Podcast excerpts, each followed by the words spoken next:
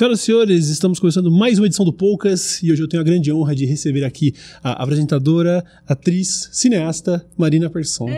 E aí, que legal. Muito convite. legal, muito legal, muito legal. De verdade, porque eu sou um cara que, que cresceu ali dos anos 90 para 2000. Você com certeza fez parte da minha vida e de, de muita gente que tá vendo agora, eu tenho certeza. Que assisti MTV, no Que caso. assistia MTV, no caso. E eu quero falar um pouco mais sobre isso depois. Mas primeiro eu queria começar é, te pedindo dicas, porque você com certeza já entrevistou um monte de gente da hora, umas figuras notáveis aí. Entrevistei. É, e eu tô tentando me arriscar nesse mundo, então, é, sei lá, o que, que você pode me falar sobre ser uma entrevistadora? Sobre ser uma entrevistadora, Hum. bom, primeiro eu acho que não se abalar com uma invertida. Acho que é Hum. a coisa que, que talvez, assim, deixa a gente meio descadeirado, assim, é quando você vai entrevistar uma pessoa. E assim, no meu caso, por exemplo, eu, é, como sempre fui uma adolescente uma- que gostava muito de música e de cinema, quando eu fui trabalhar na MTV, eu, de repente, eu tava né, convivendo e podendo conhecer e entrevistar pessoas de quem eu era muito fã. E, obviamente, isso deixa você nervoso. Por mil razões. Primeiro, porque é uma emoção você encontrar uma pessoa de quem você aí, assim, de quem, quem- assim, a quem você idolatra, né? De que você é muito fã. Aí, segundo, porque é, você quer tem alguma coisa em você que tem uma vaidade que você fala, não, gente, eu preciso causar uma boa impressão com essa pessoa. Ela tem que ser minha amiga, ela tem que gostar de mim, ela tem que me achar legal. E aí fica tudo muito confuso, entendeu? Porque daí você quer impressionar, você quer jogar charme, mas você tem que entrevistar a pessoa, né? Então eu fiquei nervosa com algumas pessoas na minha vida, assim, mu- bastante, sobretudo as internacionais, porque como eu falo bem inglês, mas eu não, não sou nativa, eu não domino a língua a ponto de, de realmente, assim, falar tudo que eu gosto, que eu penso. Aí eu lembro quando eu fui entrevistar o Jack eh, Gyllenhaal, Gyllenhaal, que eu nunca sei se é Gyllenhaal, Gyllenhaal, É. é, Gyllenhaal. É, eu era muito fã dele, achava ele gato e tudo, além do que esse tem crushes, né? Tem vários crushes, assim, que daí vira e mexe, você vai lá entrevistar o cara que, de quem você tem aquele crush de- gigante.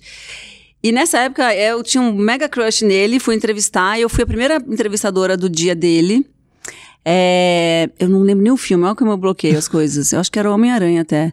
Mas enfim, aí é, teve uma hora lá que na entrevista eu fiz uma pergunta que eu fazia para os artistas, mesmo de cinema, que era puxar um pouco a sardinha pro lado da MTV, de falar assim, ah, me conta o que, que você tá ouvindo, o que, que você gosta de ouvir, é, é, tem alguma coisa nova que você indica pra gente, dá uma dica aí de música e tal.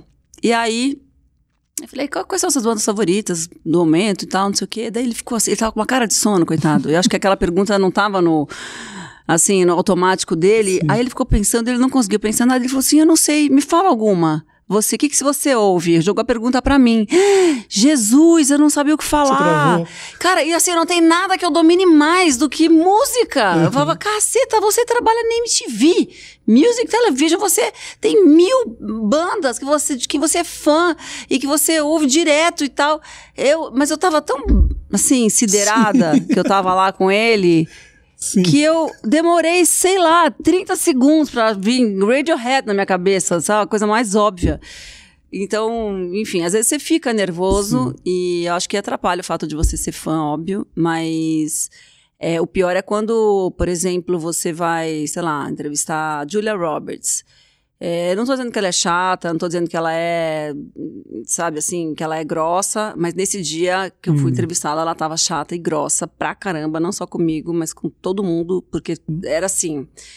Como funcionam essas entrevistas, né, internacionais? Eu sempre gosto de contar porque as pessoas acham que é mega glamour, que você chega, a pessoa tá te esperando, te oferece um café. Não, assim, botam todos os jornalistas numa sala, Sim. que tem café, croissant, eles mimam pra caramba. Isso é uma coisa assim, de todos os junkets, que a gente chama essas, entrev- essas mega coletivas, eles botam você no hotel de luxo, você fica hospedado lá e a certa hora você tem que descer para essa sala de espera, que tem tudo, e você fica esperando seu horário, e você vai ter cinco minutos com aquela pessoa.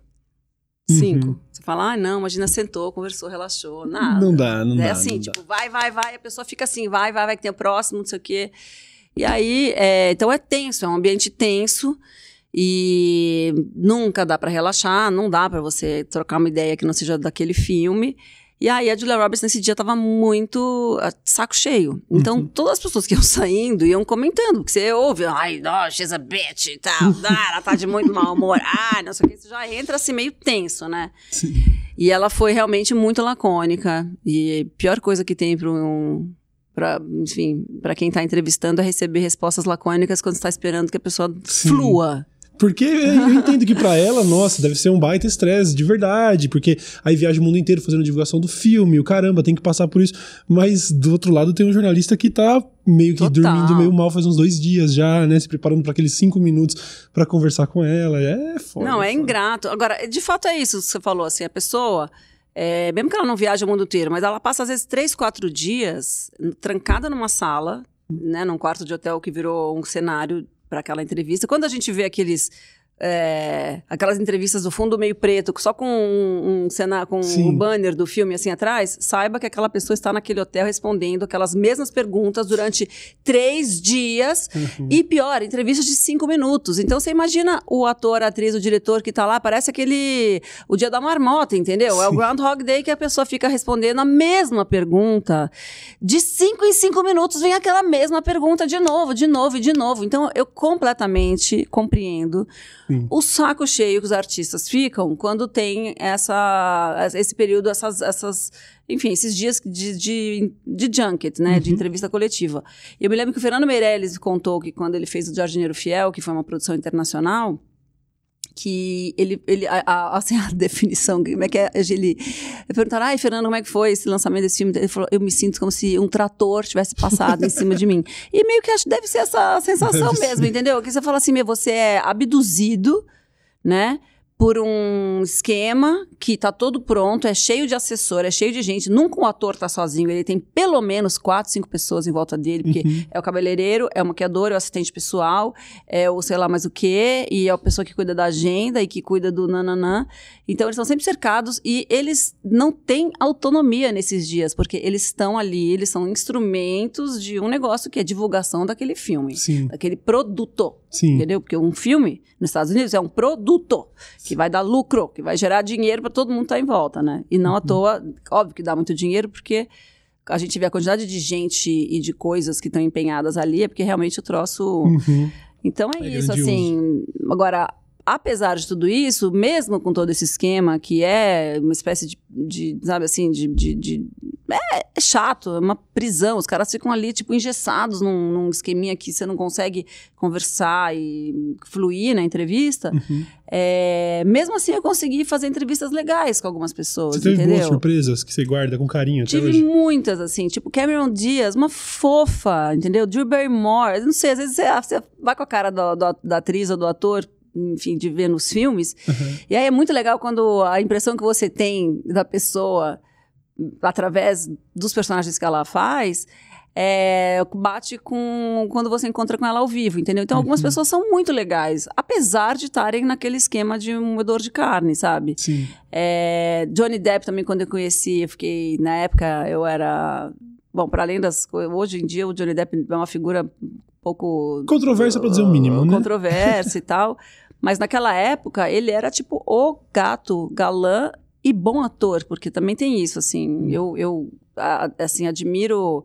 Claro que eu tenho um senso estético, assim, que me faz curtir atores bonitos e tal, mas, sobretudo, bons atores são os que mais me, digamos, seduzem, assim, Uhum. intelectualmente e, e fisicamente também, porque Sim, não. sim. Mas, enfim, Johnny Depp era um cara que eu falava, ai, o Johnny Depp. e aí eu fui entrevistar ele no... é, era a Fantástica Fábrica de Chocolate, porém, a entrevista, essa entrevista aconteceu nas Bahamas, porque ele estava filmando o Piratas do Caribe Ah, sim. naquela época. Então era Uhum. ele, o Tim Burton e tal, que estavam todos nas Bahamas. E aí aquelas barbadas que às vezes acontecem, né? De você, você jornalista, ser convidado, tudo Ah, você foi pago, fui para as Bahamas. Só que a entrevista ia acontecer, sei lá, que dia. Então você, eu tive, sei lá, um dia de praia, sem nada para fazer, sabe assim? Tipo, então, ah, vai lá. Até fiz um negócio que eu jamais faria no Brasil, que eu acho cafonérrimo, que é jet ski. Eu andei de jet ski. Cafona, vai, É gente. legal. É muito não, mas cafona. algumas coisas você tem que ceder mesmo. É porque "Tô lá é já." aquele mar que parece uma lagoa, que vai assim, rasa daqui até onde você alcança a vista. Não dá pra você nadar, mergulhar. Eu sou brasileira, né, gente? Então me respeita a minha história. Eu gosto de mergulhar, onda, vem, fica fundo. Não, sei. não aquele mar, aquela lagoa. Eu falei, o que, que eu vou fazer aqui? Mergulhar nesse mar? Não, aí peguei o jet ski e fui. E aí, quando fui entrevistar o, o Johnny Depp, é, não, aí fiquei totalmente. É, tem essa palavra em inglês que é maravilhosa, né? Starstruck. Ah, sim, você fica to- total estado de choque Você em fica- frente do, do É, ídolo e tal. meio, meio siderada, meio assim, ah, meio abobada, porque tá. Porque eu cheguei, ele tava todo bronzeado, ele tava com o decote, assim, até aqui, juro. Era um decote, o peito dele toda mostra, assim. Eu falei, gente, é pra mim esse decote. Mas enfim, então às vezes acontece de você ficar. Uhum. Mas já tomei várias invertidas também. Já teve, uma- teve uma entrevista que eu fiz uma vez com aquele Eric Stoltz, que sumiu. Acho que ele é tão chato que desapareceu. Um ator dos anos 90, ele era super é, galã e, e ele era uma promessa, assim. Bom Uhum. ator, inclusive. É, meio ruivo, olho verde, esverdeado, assim. É, esse fez uma entrevista comigo, pra você ter uma ideia, a assessora de imprensa mandou ele refazer. Sério? Ele falou: você vai lá e você faz de novo com ela. Nossa, que boa vontade Você vê que, tá. Que eu já.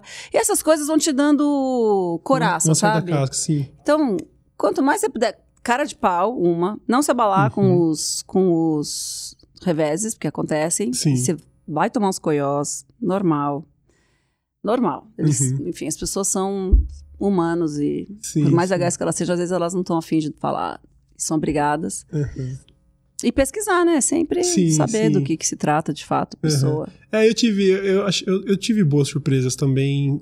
Eu tive uma oportunidade uma vez, o Jack Black tava vindo pra cá. Ai, amo. Eu sou muito fã dele, principalmente do trabalho musical dele.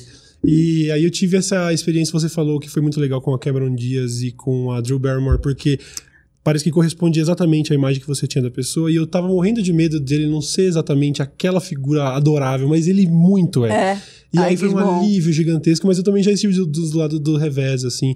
Eu tive. Essa figura acho que não vale a pena citar, mas eu fui até a casa Sem dele nomes, fazer. sem nomes. Sem nomes. Fui até a casa dele fazer uma entrevista pra um evento, coisa do tipo, e eu também fui muito maltratado. E pensei, é, vai ter. Não vai ser sempre bom. Ter- a gente vai ter que passar por algumas. Não tem jeito. São humanos, né? A gente. Às vezes é Sim, meio às vezes é o dia, às vezes não é a pessoa, não é aquilo. Eu acredito que a Julia Roberts não seja aquilo, Uhum. sabe? Eu acho que ela tava num mau dia. É basicamente isso. E, sei lá, Uhum. é isso acontece. Sim, bom, já que estamos falando de cinema, eu acho até é, legal você estar aqui também bem nesse momento. Esse programa está indo pro ar agora na segunda-feira, então na semana passada você esteve em Brasília, no STF, certo? Dando um depoimento. Foi. Falando sobre cinema e sobre a censura direta e indireta que temos sofrido, toda a questão com a Ancine. A gente pode falar um pouquinho sobre isso? Sobre o que você estava fazendo lá, basicamente? Olha, basicamente, a gente teve essa oportunidade é, que foi cavada pela rede, né? Pelo, Uhum. pelo partido, a rede. Especificamente por causa de um edital para TVs públicas que contemplava projetos que tinham temática é, que tocavam em, é, sei lá, que era a diversidade, né? Era a diversidade com temática LGBT, diversidade racial, religiosa e de sexualidade. Uhum. E aí, enfim, eu tinha um projeto lá por acaso. Na verdade, eu sempre tenho projetos em editais, porque eh, que, ah, o que hoje viabiliza, cineasta né? no Brasil Sim, é é isso. como então, assim, abre um edital de longa-metragem, tenho, lá de série, tenho, de curta, tenho, eu tenho, eu tenho pra tudo. Então, lá eu tinha esse projeto, que era um projeto, que é um projeto, na verdade, ele ainda existe. É super interessante, claro, esse é o meu ponto de vista, mas. Naturalmente. Não, é um projeto que é, é de falar, chama Corpo a Corpo, é um projeto que eu queria entrevistar assim, essa, eh, esses artistas da nova cena musical brasileira, mas artistas que usam o corpo também como uma ferramenta para além de- da, própria, da própria música, né? Então, eh, e aí, e que usam o corpo de uma maneira também dos, nos novos tempos. Então, artistas trans, artistas LGBT, artistas. Ou não precisa nada disso, tipo uma mulher cis, tipo Karina Burr, mas que usa o corpo dela. É, ele tá ali é, integrado com, com o- a música que ela faz, com a Sim. arte dela, tá Muito certo? legal, então, é, é uma coisa assim, de uma coisa completa, né? Ela, ela é uma artista que coloca tudo que ela tem hum, na, no ofício dela, na arte dela. assim. Uhum. E, é, enfim, e aí sei lá, o governo Bolsonaro ele tem muitas maneiras de ir cerceando a, a, as manifestações artísticas, né? Maneiras diretas e indiretas. Foi um pouco isso que a gente foi falar. Uhum. É, por conta dessa, desse edital específico, a gente foi lá para falar de uma coisa maior, que é justamente isso, né? De chamar a atenção é, da opinião pública sobre essa nova forma de censura, porque não é aquela figura dos anos 70 que existia, né, do censor de gravatinha uhum. que vai ficar lá olhando, não, bunda não pode falar, não, aqui tem peito, também não pode. Não, não é isso que está acontecendo. O que está acontecendo é uma coisa muito maior, muito mais grave, que está muito mais, né, assim, na, sim, já está muito espalhada. Sim, sim. E que é isso, a gente tem que ficar muito atento. Né? Então, assim, quando falam não pode falar sobre diversidade LGBT, não, como assim não pode? Tem uma parcela da população é, que é LGBT e que merece, ela tem o direito, pela Constituição, de existir, não só de existir, mas de ser representada Sim. nas obras artísticas, sejam elas audiovisuais, seja ela através do teatro, na música, na literatura, onde quer que seja. Então, assim, é, você proibir isso, você está ferindo a Constituição brasileira que é, bom, primeiro que é, é, está lá, que a liberdade de expressão ela é garantida pela Constituição. E segundo a própria existência desses grupos, Sim. né? A Constituição também garante a existência, a permanência desses grupos, a garantia da, da segurança física delas e tudo mais, entendeu? Então, assim, é, a gente aproveitou que existia uma ação é, sobre uma coisa específica para falar de uma coisa maior. É por isso Sim. que o Caetano foi lá falar da censura que ele sofreu nos anos 70, 60 e 70. É por isso que, sei lá, Dira Paz, uma atriz que viveu o cinema brasileiro pré- Plano Collor, que acabou com a Embrafilme até hoje, assim como eu, a uhum. gente falou de exemplos pessoais que falavam sobre, um pouco sobre isso, né, dessa experiência que a gente tem de asfixiamento e, ou, ou, digamos assim, encerramento do cinema, né? Porque a Embrafilme ela foi extinta no plano Collor. É, a, a Ancine não foi extinta, mas ela está asfixiada. Uhum. A Ancine hoje tem servidores que não fazem os projetos andarem porque, por um esquema perverso lá dentro, é, eles são incriminados por qualquer coisa que eles aprovem. Então, se eles fazem um projeto andar, é, o que está em jogo lá é o CPF deles. Eles podem, eles, sofrer Caramba. alguma ação do. São feitos de do, reféns, é, assim mesmo. Do TCU, do. do, do enfim. Uhum.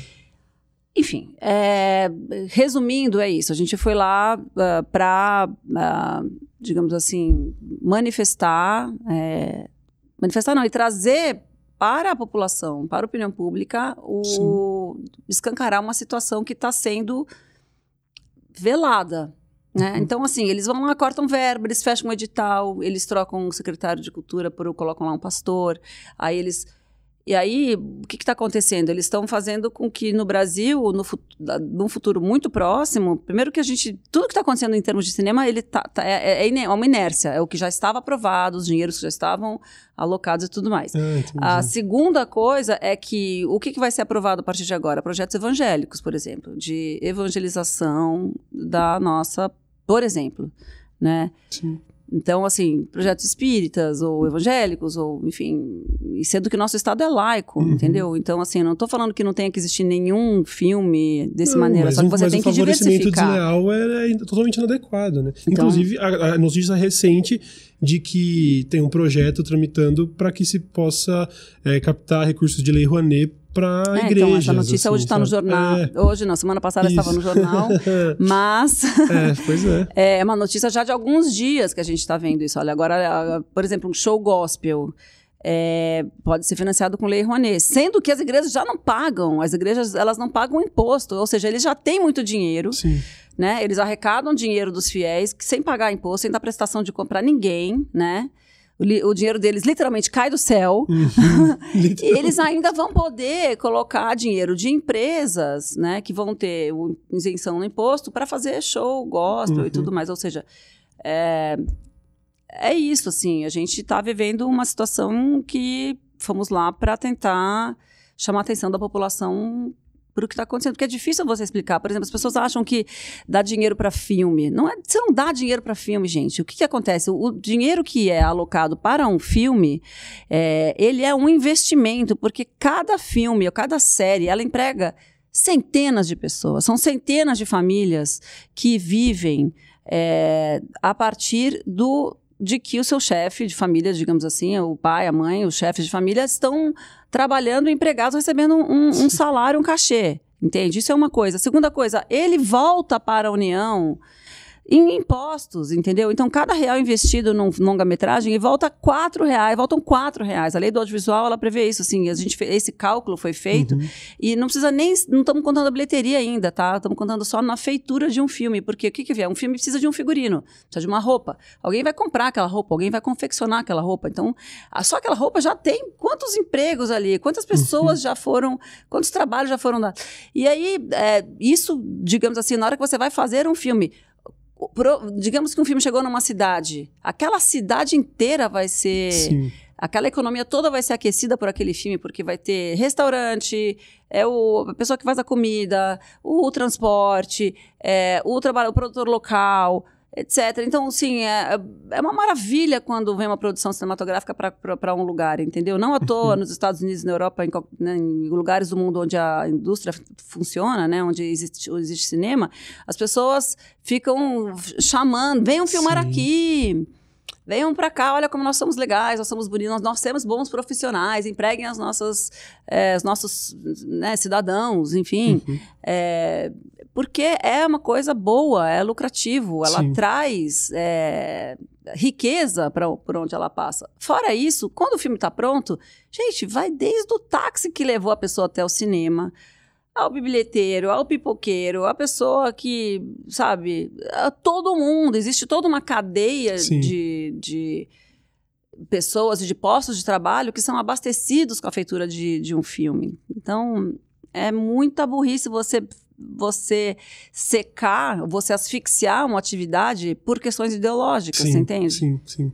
Acho então... que existe, existe, eu não sei se é uma ingenuidade muito grande, mas é lamentável observar dois pontos com relação a uma grande parcela da sociedade. Primeiro, essa, esse desprezo pela arte, assim, é um negócio eu acho um pouco difícil de entender e de assimilar, mas eles deram um jeito de associar a arte com libertinagem, com, sabe, qualquer conteúdo é, é, é considerado como impróprio para nossas crianças e tudo mais, e realmente não se observa, existe uma ignorância, se as, as pessoas tivessem a oportunidade de participar de um set de filmagem, elas iam entender que realmente funciona uma estrutura de empresa, tem muita gente trabalhando, alimenta muita Sim, gente. É, e... é uma economia, é, uma, é um setor que dentro da economia ele é saudável. Aliás, só, só desculpa, só uma, uma, parte, assim, se você pega a, o, o PIB, né? A gente sabe o que é o, o, PIB, é o que representa a riqueza do país, o crescimento do país. Né? O PIB é aquela pizza, né, que tem várias fatias. Então, os setores de atividade econômica do, né, de um país, eles são divididos dentro dessa pizza. A uhum. fatia do audiovisual, ela, ela representa mais do que indústria farmacêutica, mais do que indústria têxtil, mais do que papel e celulose. Entendeu? Então, assim, ela é uma atividade economicamente saudável, ou uhum. era, porque a gente não sabe o que vai acontecer. O que está acontecendo, tudo que a gente tem agora, como eu disse, está na inércia. Né? A gente vai sentir os efeitos desse asfixiamento, dessa paralisação da Ancine, por exemplo, daqui a um ano, talvez. Uhum. Então, é, a gente tem que prestar atenção para isso, que por questões ideológicas e de perseguição, porque eles consideram que os artistas são inimigos do governo, uhum é, porque os artistas se manifestaram, sim, contra um governo autoritário despreparado. Né? A gente tem as nossas razões para não querer que, que o Bolsonaro esteja no poder hoje. É, por razões ideológicas, eles estão asfixiando um setor que é economicamente saudável e que ajudaria no crescimento do Brasil, no PIB. Estou falando de economia, não estou falando nem de importância da cultura, uhum. porque posso falar sobre isso também, mas não é sobre isso que eu estou falando. Estou falando isso que economicamente o setor audiovisual é um setor saudável e as pessoas querem somente e única trabalhar. A gente quer, a gente está lá lutando pelo, pelo direito de exercer o nosso ofício. Pura e simplesmente. Sim, sim. Desculpa é, que eu fiquei brava. Não, Vou... imagina, eu acho mega válido. Não é com você que eu tô Não, porque é, é, realmente é difícil de entender. Principalmente isso que você falou. A gente tá falando de negócios, sabe? Um povo inteligente entenderia isso. Como a gente tem o caso de países onde políticos conservadores votaram a favor de medidas como, sei lá, legalização, descriminalização de drogas ou sim. de renda universal, ou caramba, sabendo que isso beneficia. A ideologia tem que ser secundária quando você tá lidando com um negócio macro, né? Estamos falando de economia, estamos falando de país. De e, emprego, de é, comida na é. mesa. Não, né? e, e, o, e, o, segundo ponto que eu ia colocar que é, é, é, observar como as pessoas acham que esse processo de censura seria realmente literal, assim, uma virada de chave. É, eles ficam imaginando a, do, a, dona Solange, né? Que era a censura mais famosa dos anos 60, uhum. 70, né? Tem até música para ela e tal. Solange. É, e que vai ter uma pessoa, não é isso, gente. Não é, tá? é uma coisa que já que está muito é, já, sabe, é uma, uma é, é, como se fosse assim um, um, uma doença contagiosa, um fungo sim, gigante, sim. maléfico que vai é, se vai contaminando todas as é, áreas. exatamente. Ai, ai, meu Deus. É, é vamos mudar de assunto. É, é. Não, eu, eu até acho. Quer eu dizer, acho... Sei Não, não, não. Eu acho esse um assunto mega produtivo, mas é isso. Acho que no fim das contas a gente. Foi isso que a gente vai fazer. Ah, bom, respondendo estressa. a sua pergunta. Hum. Mas então tive muita honra de estar tá lá, né? Teve essa coisa de que é, algumas pessoas ficaram com medo de ir lá, assim. É, pelo menos foi o que me foi falado, porque, enfim, quem, quem a gente foi com um grupo que a Paula Lavini é, juntou assim uhum. ela, ela fez de, de, fato um chamamento pessoal assim para para alguns artistas da Globo, para alguns cineastas e tal. E aí é, é isso, a gente sentiu que algumas pessoas não quiseram ir porque ficaram com medo de sofrerem retaliação. É, por terem, por exemplo, suas contas devassadas na Ancine, ou por medo de retaliação de qualquer outro tipo, mas é, o que eu penso é assim, é, eu até dei esse exemplo lá no, lá no STF. Me lembrei de uma entrevista da Mary Streep, assim, quando em situações como essa, né? Quando perguntam para você, você não tem medo de fazer isso, de falar sobre esse assunto, porque ou de lá no STF, né, botar a cara no sol para falar, né, uhum. para combater uma coisa que você acha que está errada. Uhum. É, falei, não, é como se minha casa estivesse pegando fogo e eu estivesse preocupada se a louça tá limpa, entendeu? se eu lavei a louça. Sim, sim. É, tipo, é tão absurdo. As coisas estão desmoronando no Brasil hoje, entendeu? Gente, exatamente. E você não existe, tem medo do quê? É, não existe a possibilidade, já... exatamente. Gente... As pessoas me perguntam, você não tem medo de ficar criticando o governo? Eu penso, cara...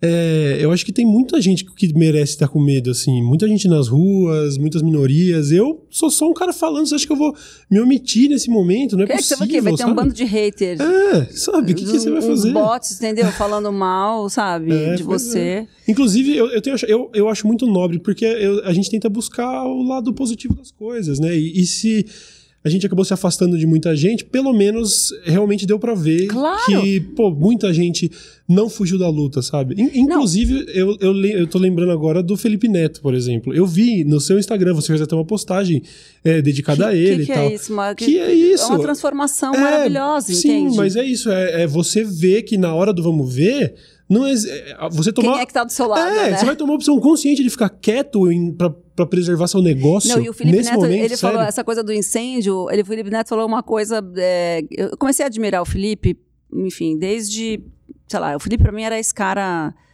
muito desmiolado, uhum. aquele cabelo colorido, que, ela, que falava aquelas coisas daquele jeito.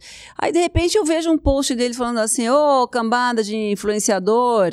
É, a Amazônia está pegando fogo, custa falar alguma coisa? Será que a tua vontade de não perder patrocínio, é, sei lá, cliente, uhum. patrocínio ou, ou, publicidade é maior do que você, do que a sua vontade de viver? Caramba, fala alguma coisa, bando de morto-vivo, ainda chamou assim, bando de morto-vivo. Nossa, tá dando uma chamada. Aí depois ele virou vegetariano. Uhum. E por causa, por causa disso, ele foi lá e rescindiu um contrato que ele tinha com uma rede de lanchonete, que serve carne, claro. E aí ele falou, cara, acabei de perder 450 mil reais, porque para mim não fazia sentido eu ter virado vegetariano por uma questão de consciência uhum. e continuar recebendo um dinheiro de um lugar que tem carne no seu, enfim, né, no seu cardápio e tudo sim. mais. E, e aí, aí a, a, outra coisa foi a, o, foi a história da Feira do Livro lá no Rio, que foi maravilhoso, sim, que ele peitou o Crivella, comprou todos aqueles legal. livros e fez toda aquele, aquela ação que foi maravilhosa.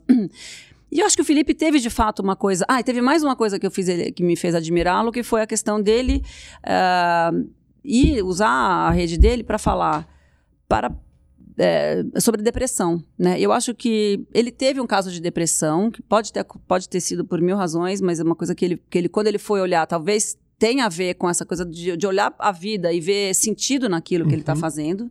Acho que isso é, isso é uma coisa muito importante, é um fator que pode, de fato, levar né, a, a depressão Sim. ou, enfim, outras questões. É, e ele olhou para aquilo e falou: Não, preciso falar alguma coisa sobre isso. E eu vi ele dando umas broncas, assim, muito boas, falando assim: Olha, se sua filha está com depressão, não adianta levar ela na igreja. Você tem que levar sua filha num médico. O que ela tem não é frescura, não vai passar sozinho. Você tem que. Sua filha precisa de cuidados médicos. Uhum. É depressão uma doença séria e não é a igreja que vai cuidar, sabe?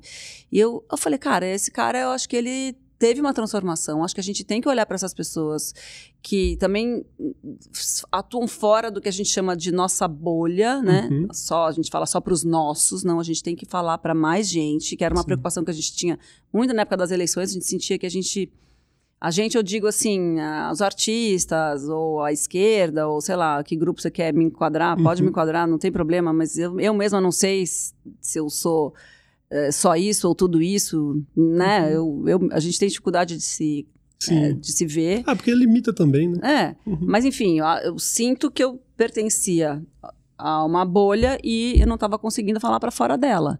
Entendeu? Meio que quando você começava a falar para fora, tentar falar para fora da bolha, você falava de coisas muito básicas que as pessoas estavam antes do básico. Tipo, Sim. antes do antes do básico, entendeu? E eu sentia que eu tava meio falando com zumbis, assim, que você falava, não, mas olha, é uma evidência isso aqui. Ele falou isso. Não, mas ele não quer dizer isso. Como é então por que que ele falou? Ele falou que vai liberar a arma. Ele falou que ele, que ele, que ele achava que na ditadura tinha que ter matado mais. Ele falou que. Que, que parte do que ele falou você não tá acreditando? Então, eu não tô Exatamente. entendendo. As pessoas sabe? de- depositaram um voto de confiança Nessa de que ele estava pessoa. mentindo. Tipo, não é uma coisa mais contraditória aqui, sabe? Estou surpreso que ele é, que ele é assim. Ah, você tá surpreso, certo? Porque ele é literalmente exatamente o que ele tá prometeu. que ele- Exatamente. Então, assim, é, é isso. Agora, quando você vai no STF, daí tá lá do seu lado Caetano Veloso, Gregório do Vivier, aí do meu lado tava Johnny, Caio Blatt, Dira Paz. Eu tô do lado das pessoas certas, Sim, gente. é nesses então, momentos de tranquilidade, né? fala, Pois é. pô, Pois é. Aliás, o depoimento do Gregório eu também achei muito legal. Foi, por- foi pelo depoimento dele ter viralizado que eu fui ver todas as pessoas participantes e vi que você tava lá. Também vi o seu, achei demais. Mas achei muito legal como o Gregório foi na, na acidez, na ferida, assim, e, e manteve É, o o bom Gregório humor é, é, momento. é isso, ele consegue. Porque ele expande, né? A gente tava lá, cada um discutindo, não sei o quê. O próprio Caetano deu um depoimento pessoal de coisas que tinham acontecido com ele. E o Gregório vai lá e coloca a coisa num lugar da história. Assim, ó, Sim. olha só, vocês censores, vejam como vocês são ridículos, Vocês são né? patéticos, de uma é, maneira exatamente. muito. É, enfim, é isso, através do humor, né? Sim. Aquele jeito dele que. que é- foi, eu achei incrível também o É, depoimento achei dele. muito legal. Eu tô, eu- é, é isso, eu tô muito orgulhoso de muita gente, muito decepcionado com várias, mas no fim das contas a gente tem que tentar olhar o lado positivo. Você, inclusive, é, falou sobre o Felipe Neto ter virado vegetariano, e você é vegetariana, tem um canal, já tinha esse projeto há algum tempo e agora ressuscitou o, o Marinando, certo? Agora, Exato. sendo minha colega de casa aí, agora Oi, dentro do, do gente. UOL também.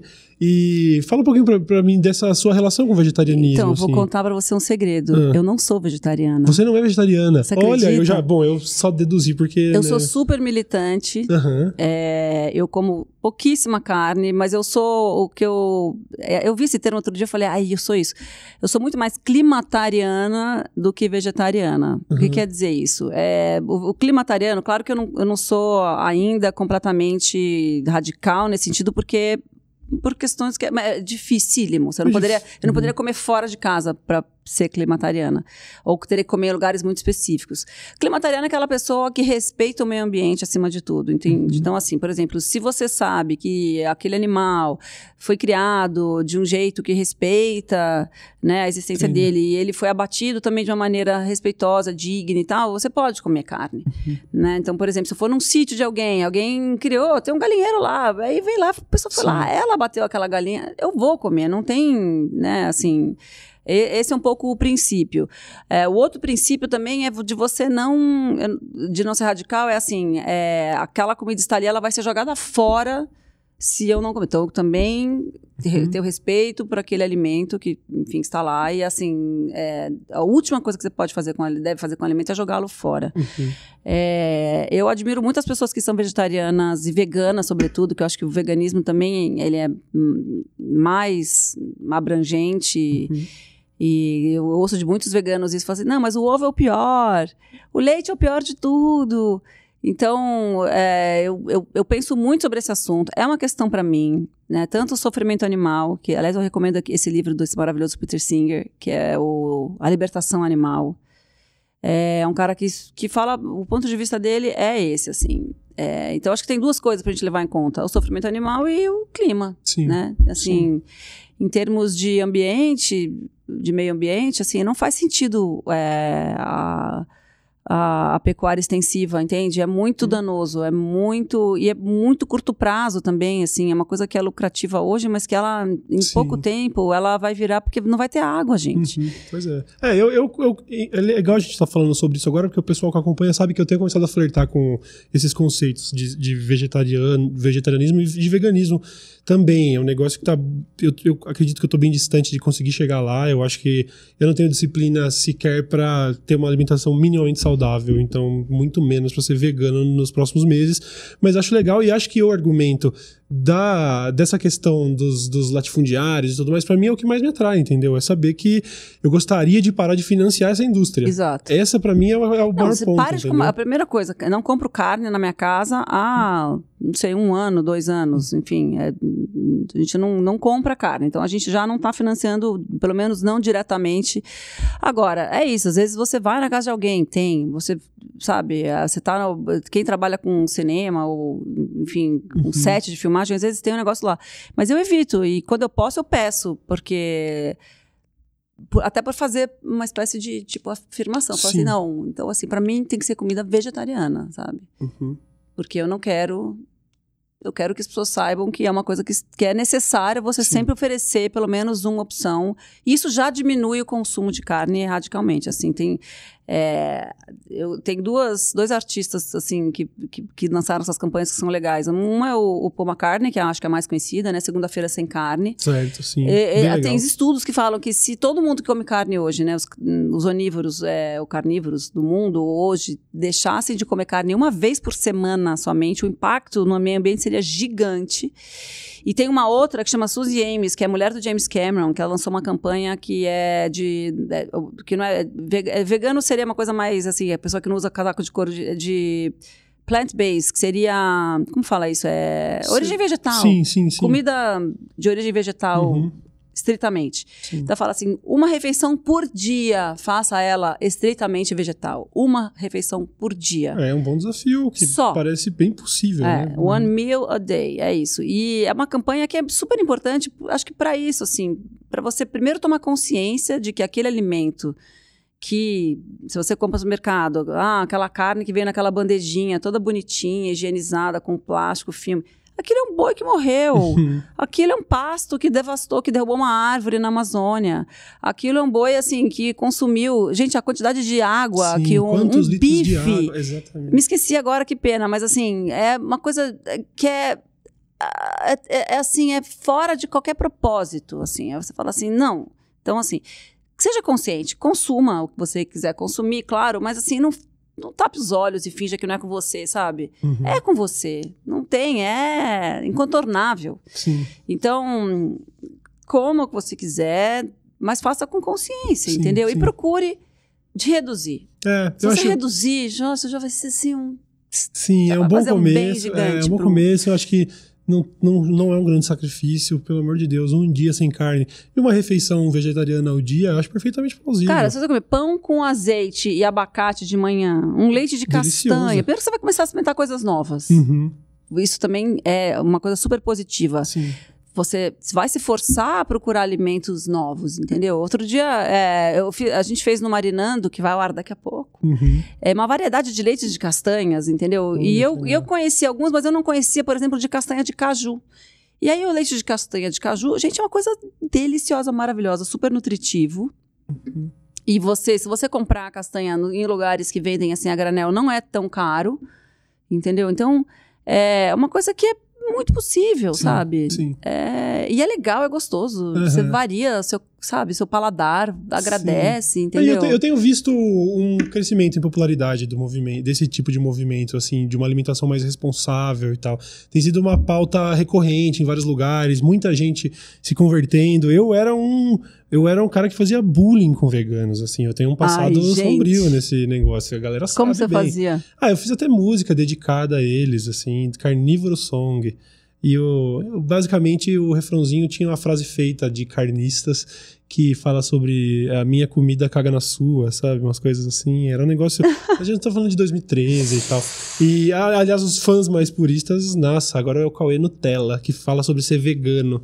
Cara, é isso, né? A gente vai realmente percebendo o tamanho do impacto que a gente tem no meio ambiente e, reconsiderando antigos hábitos. Mas, Como gente, eu disse, o, tô meio o, distante de conseguir chegar lá, mas, mas, já é uma consciência diferente, entendeu? Porque, mas, por exemplo, a figura mais, sei lá, punk que eu conheço, o João Gordo, é vegetariano vegano. Desde Agora sempre. Ele é vegano, é né? vegano, vegano verdade. Sim. Mas ele é vegetariano desde sempre e há alguns anos ele uhum. falou pra quê? Sim, Já aliás, eu tive no panelaço Teve e lá. ele fez um. Ele fez um brigadeiro de banana da terra. Liga, é uma delícia. É. É uma delícia, sabe? E todas as experiências que eu tive com comidas, com, com cardápio vegetariano, vegano, às vezes me desafio. Às vezes até uma hamburgueria. Vê a versão vegana do hambúrguer aí, feito de falafel, feito de de bolinho de arroz, é. grão de bico. É uma delícia. É sempre É. bom o rango. Quer dizer, no fim das contas dá, não é um.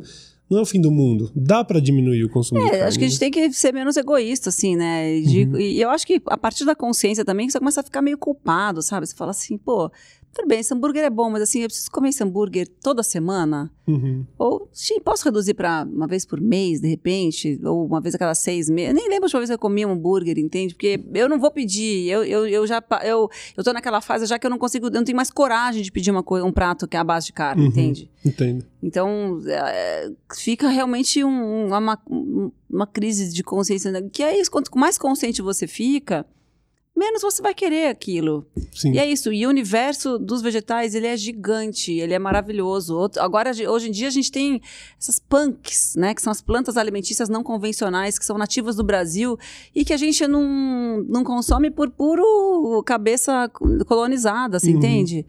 É, uma variedade imensa de folhas, de grãos, de frutas. Que, e a gente o quê? A gente fica comendo os importados, entendeu? Uhum. A gente fica comendo só coisas que vieram, batata frita. Gente, batata nem é do Brasil, gente. É um troço cheio de amido, frita então. Uma delícia? É. Quer comer? Faz a sua, então, sabe? A gente Uhum. tem esse mandamento do Michael Pollan. O Michael Pollan fala: você pode comer a junk food que for, desde que você prepare. Legal Quer comer um também. pudim de leite? Faça você mesmo. Legal É, batata, também. Faça você mesmo. É, porque no fim das contas, ainda que, que seja, sei lá, calórico e cheio de gordura, mas é você que tá fazendo. Então tem um, Exato, tem um cuidado gente. diferente, né? Uma gotinha de óleo a menos ali, um negocinho. Com certeza vale a pena. E é isso que você tem feito, quer dizer, tá, voltou a fazer agora com o Uhum. Marinando. Eu Exatamente. assisti o primeiro episódio, já tá no ar com o Gregório, certo? Sim. Muito da hora. E você já tinha. Como que funciona? Você já, já tem alguns anos esse programa agora que ele voltou pro ar, né? É, ele voltou e agora a gente, enfim, como foi o, o UOL que convidou a gente pra, enfim, tá na. A gente tem lá os nossos seguidores no nosso canal, fi- pessoas fiéis e tudo que estavam Uhum. reclamavam, ai, o programa acabou e tal. Mas é, mas de que a gente tava realmente eu tenho um pouco isso, assim. eu- às vezes eu preciso de um intervalo de coisas pra poder. Não, eu fiquei 18 anos na MTV. A pessoa fala, Uhum. como é que você conseguiu ficar 18 anos na MTV? Porque eu fazia coisas muito diferentes. Eu nunca fiz, assim, né, o mesmo programa por mais, sei lá, de 5, 6 anos. A não ser Uhum. o Cine MTV, né? Que esse tinha bastante. Mas sempre era uma coisa muito variada. Então, o Marinando tinha um pouco isso, assim. Tem uma hora que eu dei uma cansada, daí quando a gente queria- queria voltar a sair da inércia é difícil. Mas agora estamos aqui, Bom demais. nove. Bom demais. e, e eu- a intenção do Marinando é essa, assim, a gente fazer com que as pessoas percam o medo da, da cozinha. Uhum. Porque muita gente, como a gente tem essa coisa de entrevistar, né, os, artistas e tal, pessoas conhecidas, é, eu sempre pergunto, e aí, você cozinha? Quer trazer uma receita? Ou quer que eu sugira? Muita gente fala assim, eu não sei cozinhar nada. E aí eu fiquei surpresa, assim, já na... na- desde que né, a gente começou a fazer o programa e a gente chamava essas pessoas, as pessoas realmente, assim, não cozinhavam nada. Mas eu falei, mas nada? Nada não. A pessoa faz um arroz, né? Sabe fazer, montar uma salada para si, sabe cozinhar uma quinoa, botar uma salsinha. Nada. eu, tô, eu, eu sei. Nada. Eu sou desenvolto, mas eu entendo essas pessoas. Gente, né? mas assim, falei, você sabe cozinhar arroz? Não. Que, como é que faz? Tem que lavar o arroz? Gente, arroz! sabe? É, eu nem falo fritar ovo, porque fritar ovo é complexo, mas assim, arroz, Uhum. não tenho- consigo imaginar nada mais simples. E as pessoas não sabem. Então, pensando nisso, eu falei, gente, vamos fazer coisa rápida, fácil, gostosa, saudável, que são os quatro pilares do marinando. Sim. Mas assim, porque. E, e- e- e falar, gente, é normal errar.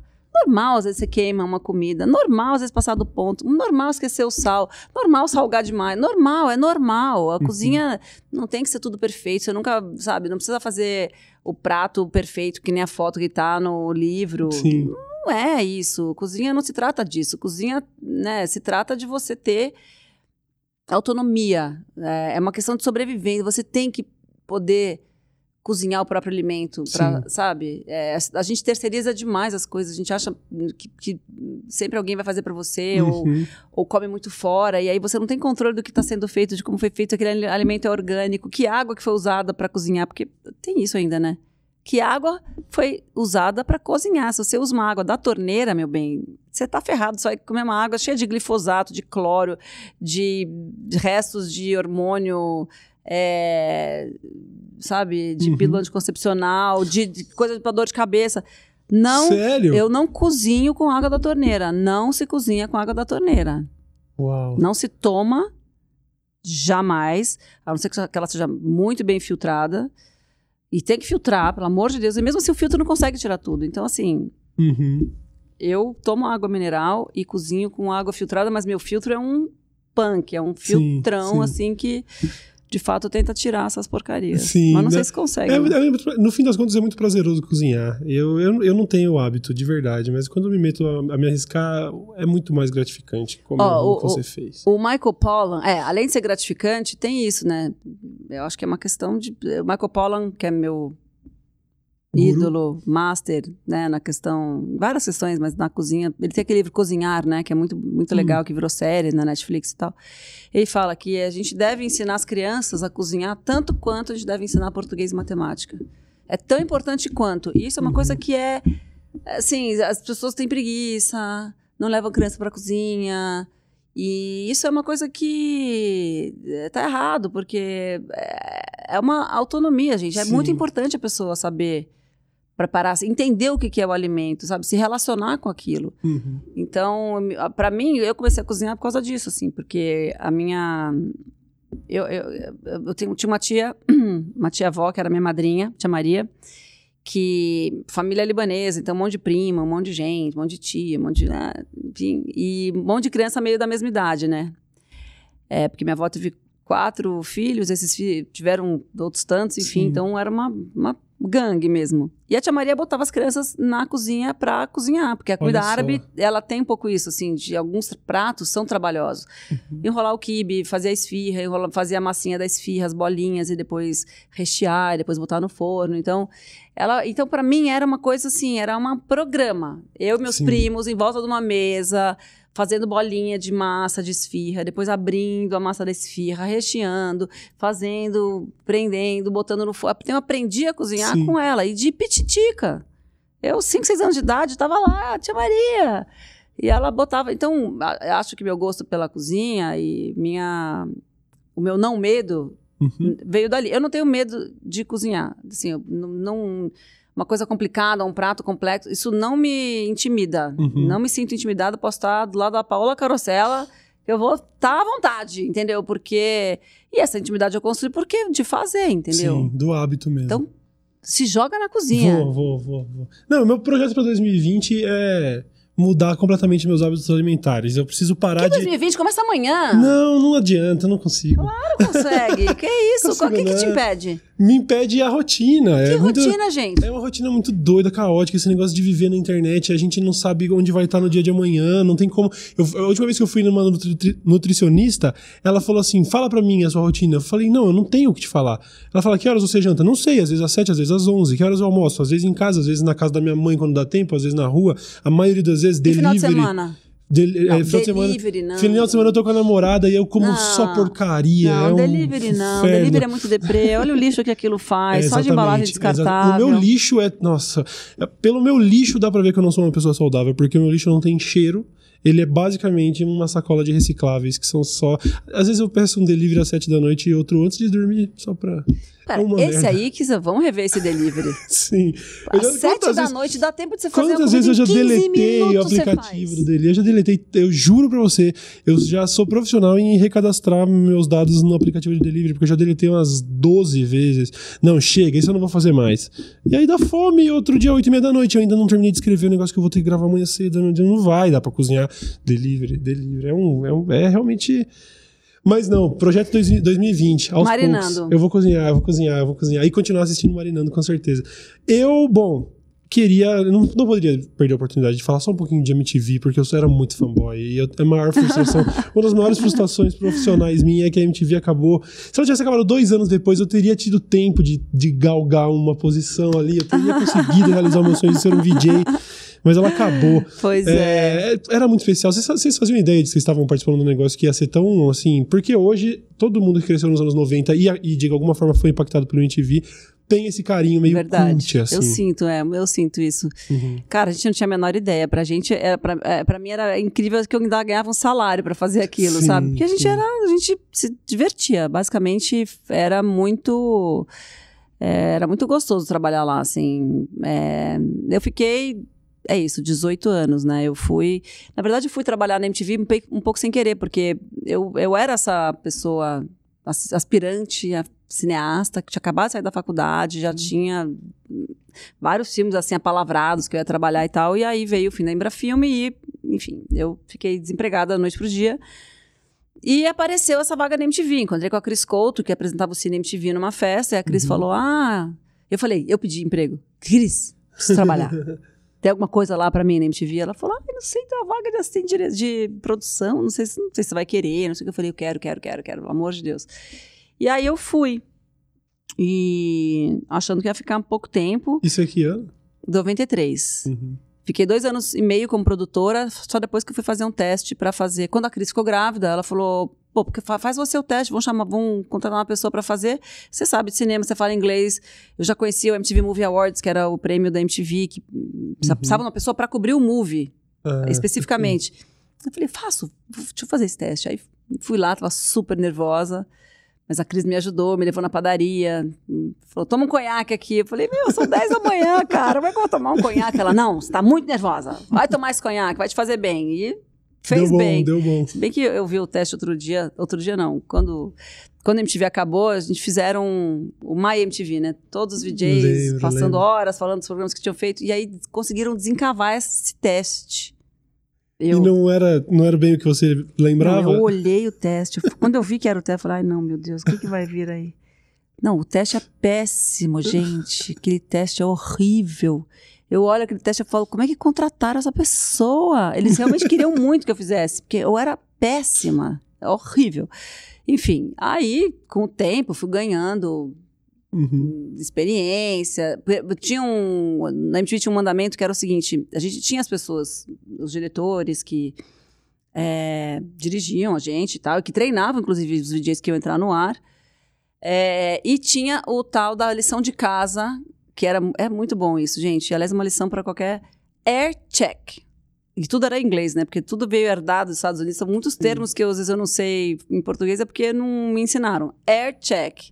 Então, o que é a checagem? Você vai lá, você assiste ao seu programa, você Uhum. assiste, você se assiste, você mesma se faz as críticas.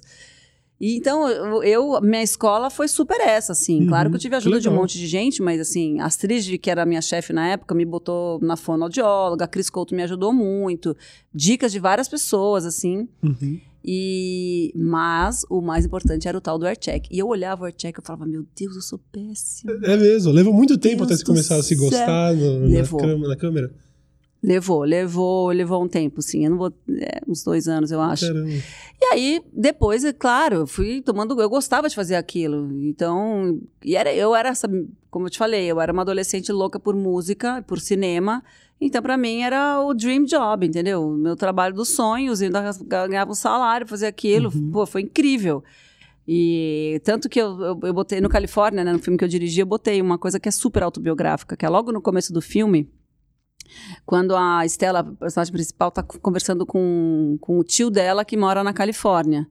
O ano é 84, né? E, na verdade, 82 esse começo. Ela tá mandando essa áudio carta pro, pro tio, que é essas fitas que a gente gravava, né? Sim. Antigamente, era muito legal. E ela conta assim, tio, é verdade que agora tem um canal de TV aí nos Estados Unidos que toca música o dia inteiro. É só música e show, clipe e show.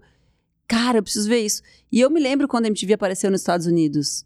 E aqui no Brasil a gente tinha assim um programa de clipe por semana, sábado à tarde na Gazeta, sabe? Era um uhum. negócio. O, aí tinha, às vezes ia estrear um Fantástico, era a hora que eu assistia o Fantástico e ficava lá esperando Sim, loucamente o clipe do lembro, Michael Jackson. Eu me lembro da primeira do da Madonna. Black and White no Fantástico. É, eu, eu, eu, sou do tempo do thriller, é. né? então eu vi o thriller estrear na televisão. Então assim, é, para mim, aquela TV que tocava música e falava de música e tinha os artistas e histórias dos artistas o dia inteiro, era um sonho. A MTV chegou no Brasil só 10, 10 anos depois dos Estados Unidos, né? Uhum. Eu já era daí, enfim, pós-adolescente, já era. Uhum. Não, era adulta já, tinha 19, é. Enfim. Então, é, era. Era um sonho cara, mesmo é lá que eu quero trabalhar. Então, uhum. é isso, tipo, era o assunto que eu mais gostava, as coisas que eu mais gostava de fazer, e tinha essa coisa de muita liberdade. Era uma TV jovem, feita por jovens, para jovens. A gente usava a mesma linguagem, a gente errava no ar, a gente era super espontâneo, a gente falava palavrão, a gente enlouquecia. Os programas ao vivo era uma loucura, gente do céu. O que, que eram os programas ao vivo? Que gente louca de botar Mas a gente pra fazer programa ao isso vivo. Isso era tão atraente sobre a MTV, porque transparecia um pouco que era meio guerrilha, assim, era um negócio meio. tá sendo feito do jeito que dá e algumas coisas são, saem um pouco do controle. Uns programas de chroma key que eram ligeiramente toscos, assim, mas na medida do, do, do, do divertido, assim. Era muito legal, realmente formou minha o caráter. Eu passava muitas horas assistindo aos clipes. Bom, foi lá que o João Gordo, acho que foi uma das minhas primeiras influências. E aí, hoje é muito legal que uma galera fala. Hoje não, eu não grito mais tanto, mas eu tive um bom período na internet que a galera fala: olha, é tipo o João Gordo do YouTube. Eu é. falava, foda, era a minha, minha maior referência. referência assim, né? Era muito legal, era muito especial.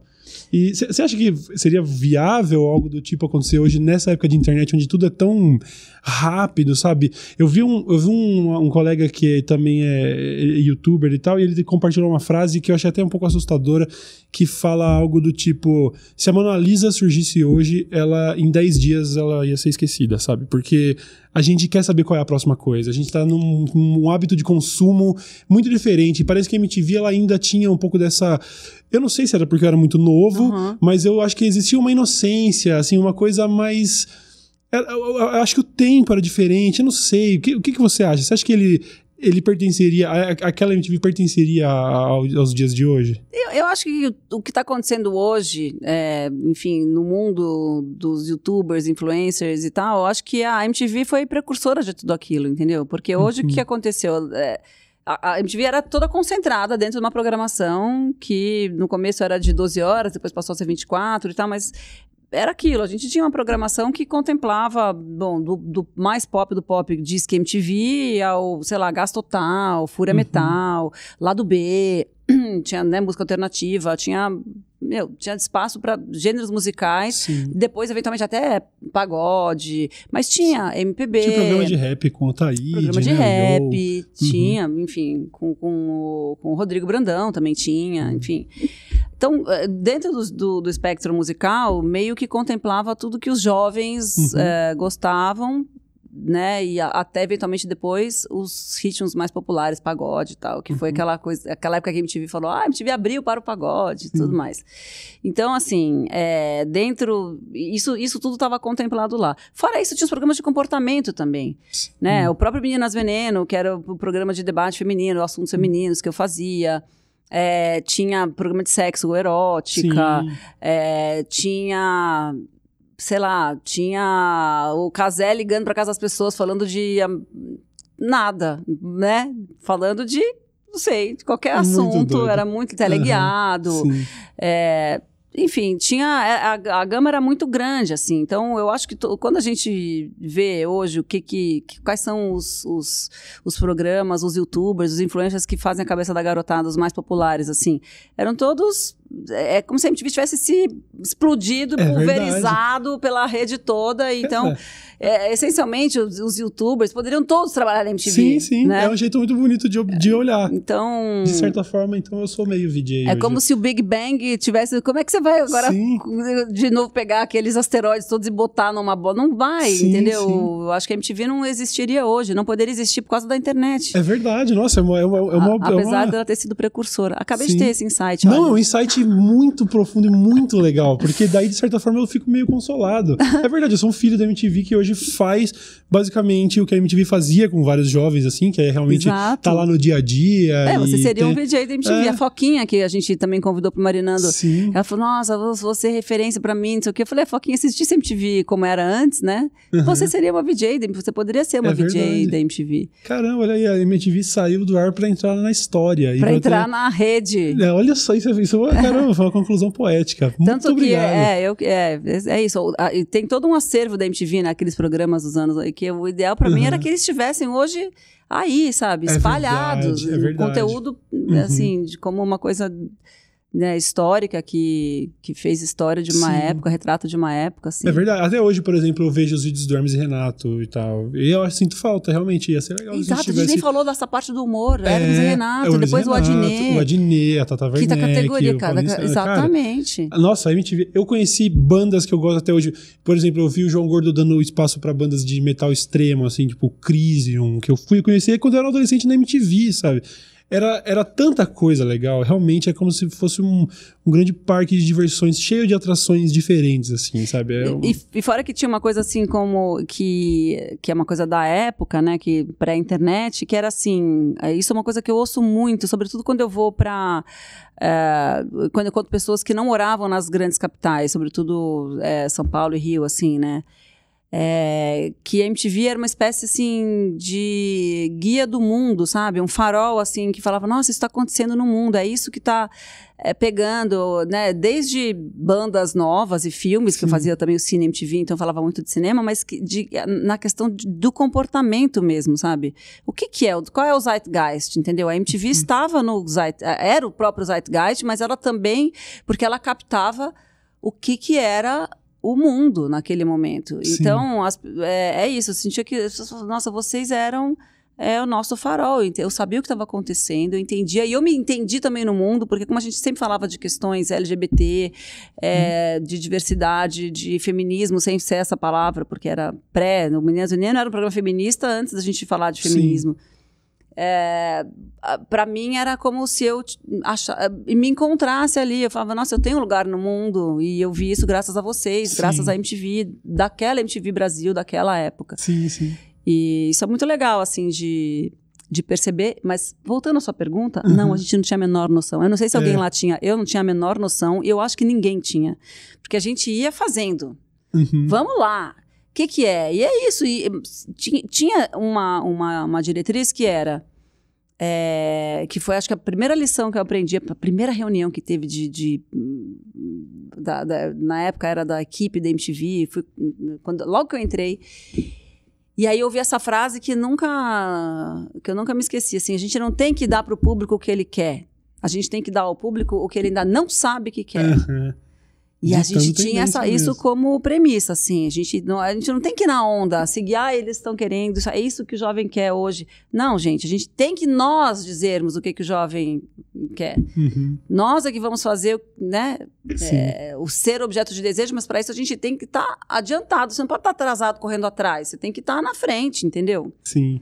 Bom demais, bom demais. Eu, não é fácil isso. Não, de forma Uma procura, porque... Sim, é né? usado, que poderia não dar certo, mas que deu certo demais. E que agora pensando, discutindo sobre, eu percebo o tamanho da influência que a MTV teve em mim, assim, de tudo. Tô pensando, pô, desde o MTV ao vivo Raimundos, que deve ter sido o CD que eu mais ouvi na minha vida, ao comportamento, a coisa de, do João Gordo e todos os programas, os clipes. Eu lembro de ter conhecido o Silverchair no, no Disque MTV, sabe? É, era demais. Era muito, era demais, era demais. E, era, e outra, outra coisa que não tem hoje, que quando a gente falou tá tudo pulverizado, você tinha tudo concentrado num lugar só, entendeu? Uhum. Porque hoje você tem lá, os, gente tem os influencers, mas cada um tem a sua caixinha, tem a Sim. sua área que vai defender, então você tem que meio que fazer a sua curadoria. Lá na MTV meio que era ligar, deixar a TV ligada. É. Muita gente fazia isso, chegava em casa, tum, ligava. Ah, tá uma coisa chata, que eu não tô afim de ver, abaixa o som. E deixa de- rolando. Vai deixar rolando. Sim. Ah, legal, voltou. Ah, deixa eu ver então o que que é. É, é um bom exemplo pra gente poder responder quando, quando a gente se pergunta como que a gente se comportava antes da época de redes sociais e de digital influencers. Era basicamente a MTV era meio que um hub dessa parada, assim. Um monte de gente que a gente queria ser, sacou? Fazendo um monte de coisa legal e falando basicamente de música, cinema, entretenimento em geral. Tinha até programa lá de videogame, lá com aqueles de, de telefone, o Garganta Tinha, Torcicolo. Era, ah, era maravilhoso, era muito bom, de verdade. Pô, adorei. Legal. Gostei muito de conversar com você, de verdade. Também, me deu várias memórias. É, da hora. Fica aí a indicação, o Marinando está de volta. O primeiro episódio já está no ar com o Greg, foi muito legal. É, com Foi certeza legal a mesmo. produção vai deixar o link aqui para você. Já terminou de ver aqui, já vai lá e já vê lá. Muito obrigado pela sua participação, foi realmente uma Obrigada a honra. você. Demais. Senhores, então é isso. Vocês sabem onde encontrar a Marina Persona nas redes sociais. Procure, acompanhe nos trabalhos e nós nos vemos. É, no temos próximo- Instagram, temos, Isso, é, temos o favor. Hum. Marinando. Ah, tem o Califórnia, que agora tá em várias plataformas. Olha, é, eu quero assistir, eu nunca vi, eu quero Califórnia. assistir. Não assistiu Califórnia? Nunca assisti assistir, Califórnia, quero assistir. Ah, Você atuou, você protagonizou recentemente um, um filme. Um outro chamado Canção da Volta. Sim, é um eu filme vi trailer dele, caramba, fiquei impressionado. É. Parece ser um filme denso, parece ser bonito, assim, parece ser muito legal. Canção da Volta, direção Aham. de Gustavo Rosa de Moura, eu e o João Miguel, também tá nas plataformas. Hum. É, e é isso. Show de bola. Acho que é isso. Ah, Show e o rádio, né? Rádio Adorado. Falando de cinema. Cinema, cinema e show de-. Eu queria ter te perguntado coisas sobre cinema também, sabe? A gente teve aí algumas polêmicas lá do, do Scorsese falando que filmes de herói não são cinema e tudo mais. Você tem acompanhado essa, essa Tem novela? um pouco. É. E aí? Você quer perguntar o que, Ah, que eu sei lá, acho? que você, como eu acho muito legal a opinião de uma cineasta sobre essa questão do, da fast foodização do, da, da sétima arte. não é nem fast foodização, é a monetarização. Quer dizer, você começa a fazer filmes de um único tipo, assim, porque são filmes mais lucrativos e tudo mais. Mas, de novo, assim, é, é- isso é, em última instância, o que, o que a gente pode dizer é que é perigoso, assim, porque quando você começa a fazer filmes de um tipo só, você começa a ter um, só um tipo de filme dominando o mercado, da maneira como são os filmes de super-herói, né? é, você começa a não oferecer ao público a diversidade que ele merece. Uhum. Você começa a formar é, pessoas que só pensam de um jeito. Isso é muito perigoso Muito e chato. Principalmente porque aí a gente volta no assunto da censura, dessa curadoria conservadora É. que tem, tem- direcionado os caminhos aí. Então, realmente acho um pouco perigoso, para dizer o mínimo. É, mas a questão, por exemplo, do Coringa, né? Que eu achei um filme genial, que é um filme que Uhum. consegue é, pegar um público muito grande. é, não é um, eu não considero um filme de super-herói, pelo contrário, ele não, não tem Nada não tem as características, né? Ele não tem uma luta, por exemplo, ele tem espancamento, ele tem um linchamento. A violência é grande no filme, mas É. ela não é uma violência glamorizada. É, É, ela realmente É uma- incomoda. É, é um uma- negócio. É. uma violência incômoda, Uhum. né? Você não fica achando, ai, que bom que ele matou, que bom que ele enfiou a faca no olho do outro. Sim. que- Não, o Se cara você apanha. achou bom, eu acho, de repente, Aí um vai, você tem um problema, aí, exato. um- uma terapiazinha aí, mas com certeza. Mas não é, é uma violência incômoda Uhum. pra caramba, assim. Então, é, eu acho que o Coringa teve um pouco isso, assim, dele ter... Mas o Scorsese falou isso por causa do prêmio em Veneza, não foi, do Coringa? Ah, não, ele não estava se referindo ao Coringa quando ele falou. Ele falou, Falou de de modo filmes de- geral. de modo sim. geral. E ele até É. ele Não, é que alguém publicou criticou, depois. então por isso eu confundi. Alguém criticou Foi- o prêmio em Veneza. Eu acho que o Francis Ford Coppola É, engrossou o couro exatamente. depois e foi muito menos cordial. O do Scorsese ainda foi Mas bem... eu acho que o Scorsese tem razão numa, numa instância, assim. Uhum. Eu acho que a gente, como, como cineasta, assim, como pessoa que tem por ofício fazer filme, você tem que defender é, a diversidade. Quando você começa a ter uma, uma massificação, assim, Sim. uma coisa meio copiosa, de que uma coisa é igual a outra sempre, que vai sempre seguir aquela mesma fórmula, isso é É perigoso, é. gente, é, é, é pouco criativo em última instância Sim. e você não oferece ao público o que ele merece, que Hum. é ter filmes de vários tipos, Sim, entendeu? Por sim. isso que enfatizar o fato de que é importante ver filme europeu, filme de arte, filme chinês, filme coreano. Filme coreano, o filme do ano é o filme coreano, quer dizer, depois do Coringa e do Bacurau, Uhum. Sim, né? sim. A gente tem um filme coreano que, que estreou e que é o- considerado assim.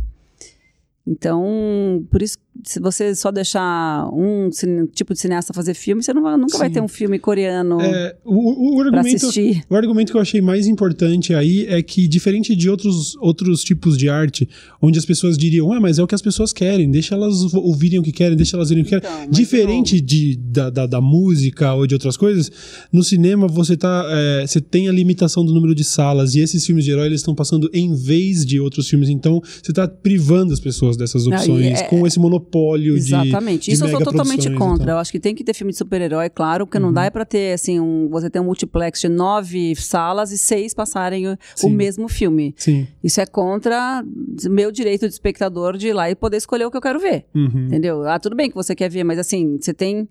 Você pode ter duas opções ou três, você precisa ter seis? Sim. Se encaixa no horário que tem filme, entendeu? Sabe? Eu tenho o direito de de ir no cinema e ver outra coisa. Sim. Pois é. É isso. A gente, a gente ia terminar na- no, no, no tom sonhador de MTV, mas voltamos um pouco pra ficar emputecidos. Você que puxou esse ah, mas assunto. o mundo me obriga a ficar emputecido, é isso mesmo. Quem não tá, quem não tá puto tá errado. Essa é a grande realidade. Bom, me resta te agradecer de novo. Obrigada As portas estão abertas pra voltar aí quando quiser. Tá e bom. mais uma vez eu deixo a recomendação que sigam a Marina Persson nas redes e acompanhem os projetos, porque é uma mulher muito talentosa Oh, e que com certeza engrandeceu o Poucas. Muito obrigado, senhoras e senhores. Até o próximo episódio. Tchau, tchau. Valeu.